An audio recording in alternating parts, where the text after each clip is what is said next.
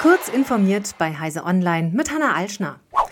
Eine Pipeline vor der Ostseeinsel Rügen, die das geplante LNG-Terminal mit dem Gasfernnetz bei Lubmin verbinden soll, wurde in Teilen genehmigt. Die Bundesregierung hält an dem bei der Bevölkerung vor Ort umstrittenen Vorhaben fest und will das Terminal im kommenden Winter in Betrieb nehmen.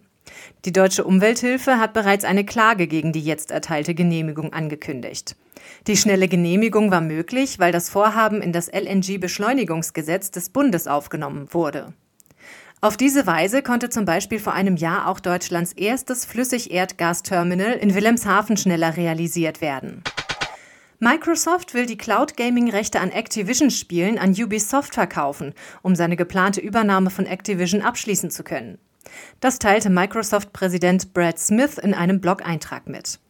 Der Schritt soll die britischen Kartellwächter der CMA besänftigen, die dem Deal wegen Bedenken über den Cloud-Gaming-Markt zuvor einen Riegel vorgeschoben hatten. Die Rechte für Streamen von Activision-Spielen über die Cloud sollen an Ubisoft transferiert werden, schreibt Brad Smith.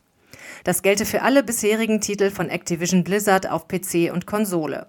Auch die Rechte an Titeln, die in den nächsten 15 Jahren veröffentlicht werden, sollen an Ubisoft gehen. Die Einigung hat kein Ablaufdatum. Durch den Rechteverkauf soll sichergestellt werden, dass Microsoft die Spiele von Activision nicht exklusiv auf der eigenen Cloud-Gaming-Plattform des Game Pass anbieten kann. Meta droht seinen Mitarbeitern mit Konsequenzen bis hin zur Kündigung, falls sie nicht ab dem 5. September 2023 an mindestens drei Tagen pro Woche im Büro anwesend sind. Das geht aus einer internen Mitteilung von Metas Personalchefin Laurie Goller hervor, die Business Insider vorliegt.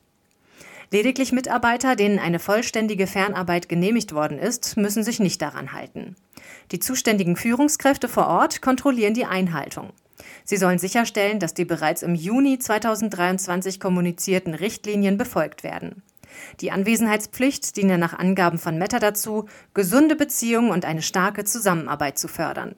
Wer dauerhaft im Homeoffice arbeiten wolle, könne einen Antrag stellen. Anfang September könnte ein erst kürzlich entdeckter Komet für das bloße Auge sichtbar werden, der womöglich gar nicht aus dem Sonnensystem oder zumindest ganz von dessen Rand stammt.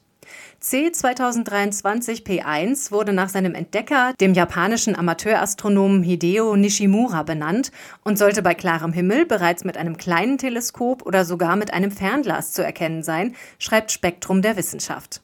Wem das gelingt, der könnte einen besonders außergewöhnlichen Besucher im inneren Sonnensystem zu sehen bekommen. Diese und weitere aktuelle Nachrichten finden Sie ausführlich auf heise.de.